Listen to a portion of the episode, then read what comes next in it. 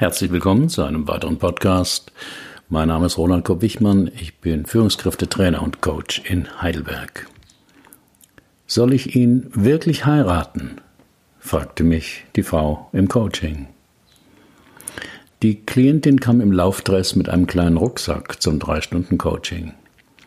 Auf meinen verwunderten Blick hin sagte sie, ich will hinterher noch über den Philosophenweg zum Königsstuhl joggen. Das ist doch hier die Strecke für den jährlichen Halbmarathon. Hm, antwortete ich. Spontan fiel mir der Satz von Paul Watzlawick ein, man kann nicht nicht kommunizieren.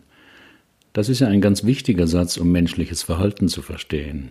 Das heißt, jede Kommunikation, nicht nur mit Worten, ist Verhalten. Und genauso wie man sich nicht nicht verhalten kann, kann man nicht nicht kommunizieren. Egal, was man sagt oder nicht sagt, wie man etwas ausdrückt oder betont, all das ist Kommunikation. Das Problem dabei ist nur, dass meist nicht so klar ersichtlich ist, was denn kommuniziert werden soll. Das heißt, jede Kommunikation muss man auch entschlüsseln und interpretieren. Was also wollte mir die Klientin mit ihrer Absicht, nach dem Coaching noch zu joggen, mitteilen? Dass sie sehr sportlich ist und mir das demonstrieren will? Dass sie flexibel ist und gut verschiedene Vorhaben verbinden kann? Dass ihr unser Termin nicht so wichtig ist, dass sie dafür etwas aufgeben würde? Dass sie sich wenig darum schert, was andere über sie denken?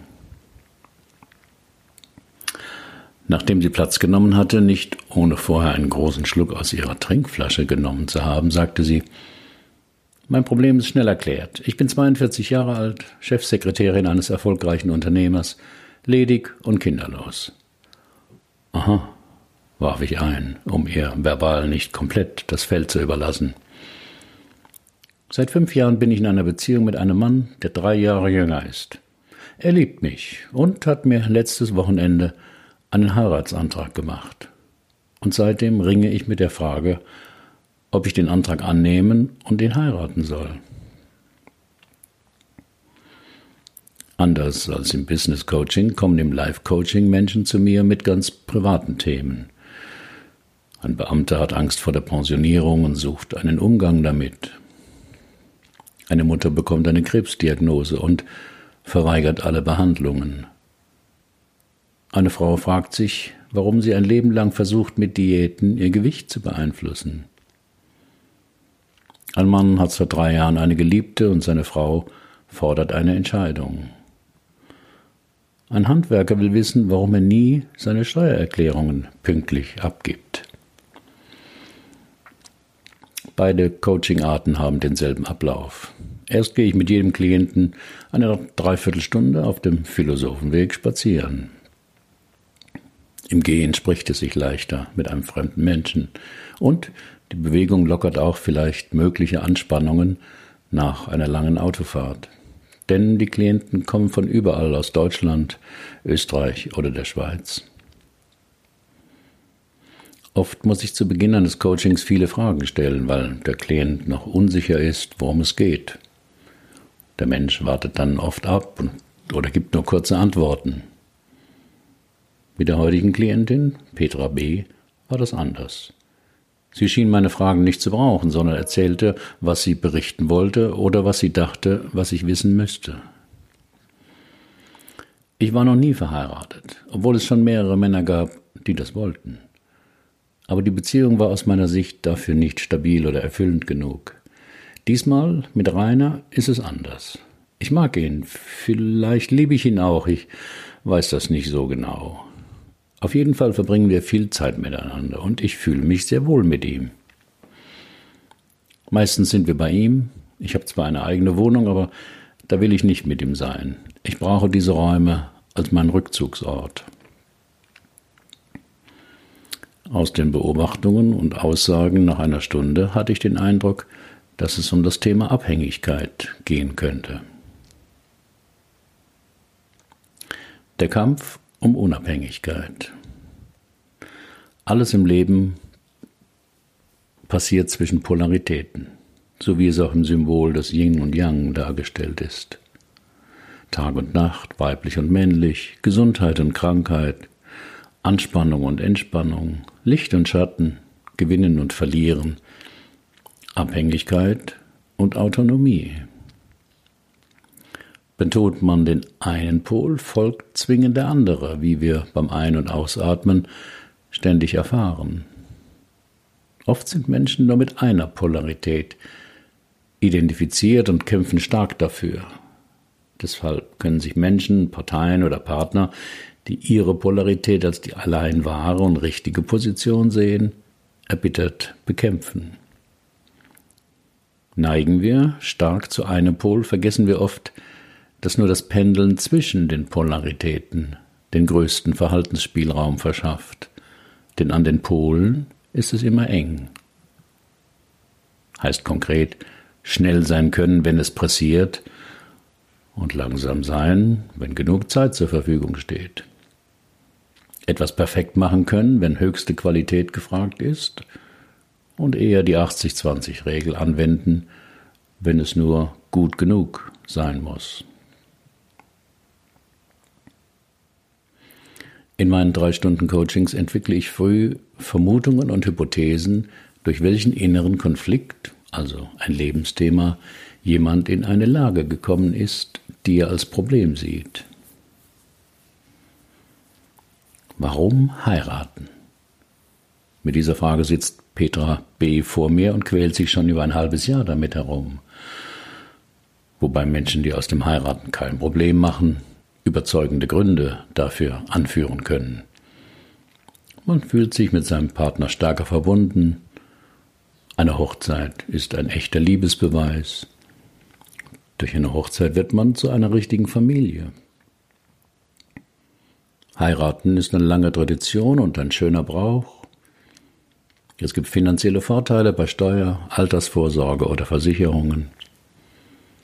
Es gibt eine bessere Absicherung im Trennungsfall oder Todesfall. Weniger Vollmachten oder Vereinbarungen sind notwendig, zum Beispiel für medizinische Notfälle, Sorgerecht, Erbe etc. Die Freude daran, mit den Liebsten wie Freunden und Familie ein großes Fest zu feiern. Es gibt religiöse Gründe oder andere Familienmitglieder, Eltern, Großeltern, Kinder etc. wollen es so. Doch all das sind keine Argumente für meine Klientin. Um ihren Zwiespalt zu verstehen, mussten wir etwas tiefer graben. Dazu frage ich immer auch nach Erfahrungen aus der Herkunftsfamilie, denn was wir hier erleben, im Guten wie im Schlechten, prägt unsere Vorstellungen, was richtig und falsch ist, was sich gehört und was nicht, wie man das Leben meistert oder daran zerbricht. Erzählen Sie mir doch etwas von Ihrer Herkunftsfamilie. Haben Sie Geschwister? Ist meine Standardfrage. Das ist schnell erzählt. Ich habe drei Schwestern, bin die jüngste. Meine Eltern mussten früh heiraten. Mutter war 17, mein Vater 19. Dann kamen die Kinder nacheinander. Mein Vater war Architekt, hat viel gearbeitet, um die Familie durchzubringen. Als meine zweitälteste Schwester auszog, verließ uns mein Vater und zog zu seiner Geliebten mit der er seit Jahren eine Affäre hatte. Meine Mutter war völlig geschockt, sie hatte nichts bemerkt. Ab da ging es uns finanziell sehr bescheiden, weil mein Vater mit der neuen Frau noch ein Kind zeugte und wenig Interesse an seiner alten Familie hatte. Wie haben Sie diese schwierige Zeit erlebt, wollte ich wissen. Es war hart, meine Schwester und ich mussten von einem Tag auf den anderen erwachsen sein. Wir kauften ein, kochten, schmissen den Haushalt neben der Schule. Denn meine Mutter musste arbeiten. In einem Großmarkt füllte sie Regale auf. Es sind solche einschneidenden Erfahrungen, die zur Entwicklung eines Lebensthemas führen können. Mehr unbewusst als bewusst formen sich in so einer Situation Einstellungen über Männer und Frauen, über Beziehungen und über die Polarität von Autonomie und Abhängigkeit. Wie geht es Ihrer Schwester und Ihrer Mutter heute? fragte ich.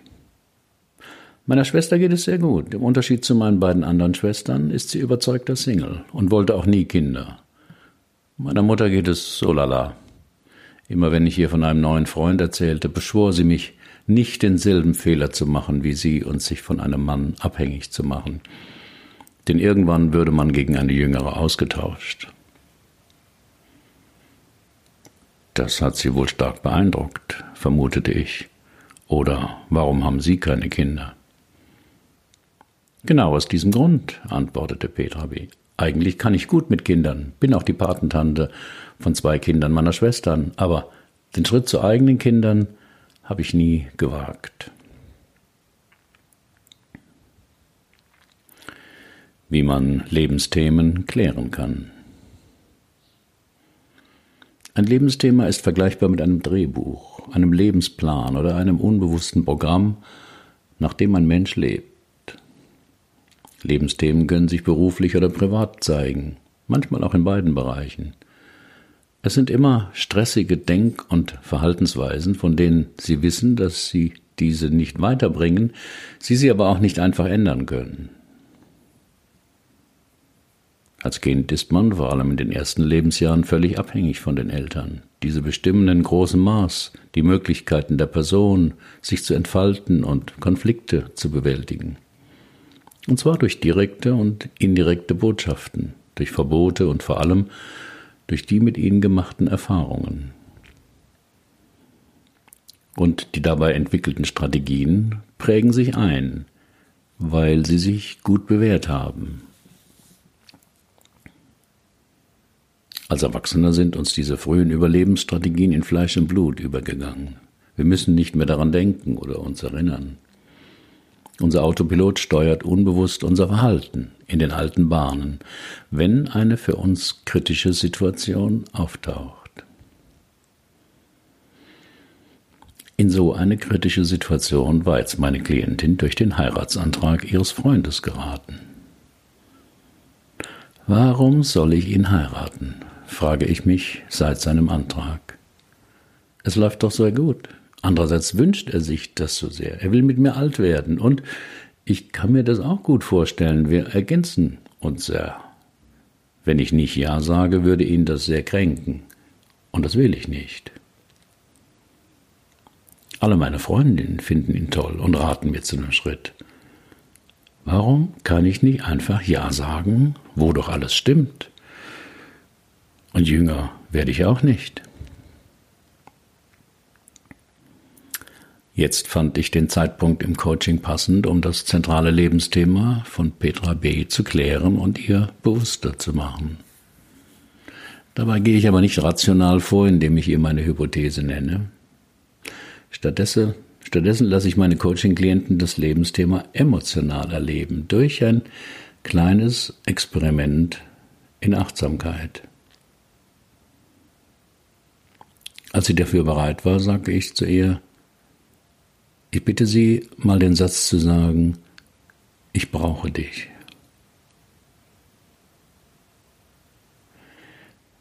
Diese Coaching-Technik von mir ist schlicht, aber sehr wirksam. Denn durch die Achtsamkeit und das laute Aussprechen des Satzes kommt der Klient sofort in Kontakt mit seinen inneren Einstellungen und Glaubenssystemen. Er spürt sofort, ob der Satz innerlich stimmig ist oder eben nicht. Dass meine Klienten möglichst eine Unstimmigkeit beim Aussprechen erleben, ist mein Ziel, wenn ich den Satz aussuche, den der Klient sagen soll. Denn dann wird unzweifelhaft deutlich, dass der an sich positive Satz abgelehnt wird. So war es auch bei Petra B. Ihr Gesicht lief etwas rot an und sie stieß hervor. Was? Das habe ich noch nie jemandem gesagt. Und das werde ich auch nie zu jemandem sagen. Ich brauche dich. Aber die Klientin war klug und wusste sofort, an welchem Punkt wir waren. Ich könnte diesen Satz nie zu jemandem sagen, weil das zeigen würde, dass ich mich von ihm abhängig mache, dass ich ihn brauche.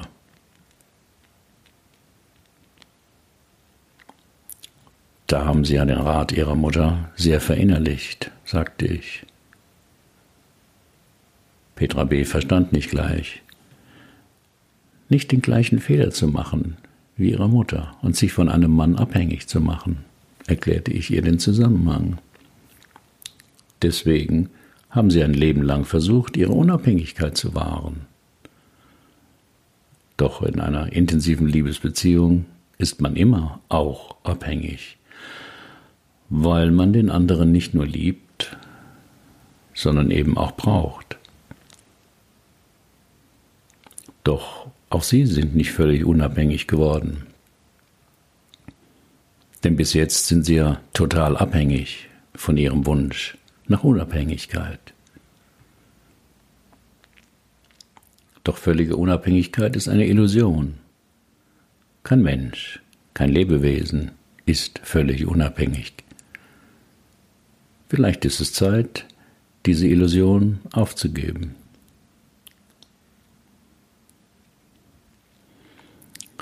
Was unbewusst ist, können wir nicht wissen. Wir können ja auch die Welt um uns herum nicht wahrnehmen, wie sie in Wirklichkeit ist. Denn unsere Wahrnehmung der Welt ist meistens nur eine Illusion, die mit der Realität übereinstimmt. Wie das Gehirn uns dabei austrickst, habe ich in einem Blogartikel beschrieben. Den Link finden Sie auf dem Blog. Was uns unbewusst ist, können wir nicht wissen. Wer nicht weiß, dass er zu starken Vorurteilen neigt, hält seine Einschätzungen für zutreffend. Der Klientin war es bis jetzt nicht bewusst, dass ihre Angst vor dem Heiraten mit den Eheerfahrungen ihrer Mutter zusammenhängen. Die Krux bei der Sache ist, wir können nicht wissen, was wir nicht wissen. Was uns unbewusst ist, wissen wir nicht. Nur durch einen anstrengenden Prozess des Bewusstmachens kann sich das Dunkel lichten. Das ist auch das Ziel jeder guten Psychotherapie oder einem intensiven Coaching. Denn erst wenn wir erkannt haben, dass unsere unbewussten Überzeugungen keine Wahrheiten, sondern eben Schlussfolgerungen aus gemachten Erfahrungen sind, können wir freier entscheiden. PS. Dieser Prozess dauerte bei Petra B. fast ein ganzes Jahr. Dann schrieb sie mir eine Mail. Sie wäre wochenlang wütend auf mich gewesen, weil ich ihr Bild von einer völlig unabhängig lebenden Frau zerstört hätte. In der Zwischenzeit habe sie sich zweimal kurz von ihrem Freund getrennt, weil ihr das Annehmen seines Antrags wie eine Niederlage vorgekommen wäre. Doch in den Trennungszeiten habe sie gespürt, dass sie ihn tatsächlich brauche. Vor vier Wochen hätten sie das Aufgebot bestellt. Ihr wäre zwar immer noch etwas mulmig, aber sie spüre auch, dass es die richtige Entscheidung ist. Weitere Fallgeschichten aus meiner Coaching-Praxis finden Sie auf dem Blog. Alle Fallgeschichten sind real, aber so verfremdet, dass ein Rückschluss auf meine Klienten nicht möglich ist und die Vertraulichkeit gewahrt bleibt. Haben Sie auch ein Problem, das Sie bisher nicht lösen konnten? Dann buchen Sie auch ein Drei-Stunden-Coaching oder kommen Sie in mein Seminar Lebensthemen klären. Nur sechs Teilnehmer, zweieinhalb Tage, ein Coach. Wir finden die Lösung dort, wo Sie noch nie gesucht haben. Versprochen. Sind Sie Coach oder arbeiten Sie intensiv mit Menschen und wollen lernen, auch so zu coachen? Ich biete eine Fortbildung an. Alle Informationen über das Seminar oder die Fortbildung finden Sie auf dem Blog. Wie stehen Sie zum Heiraten? Herzlichen Dank für Ihre Aufmerksamkeit. Bis zum nächsten Mal.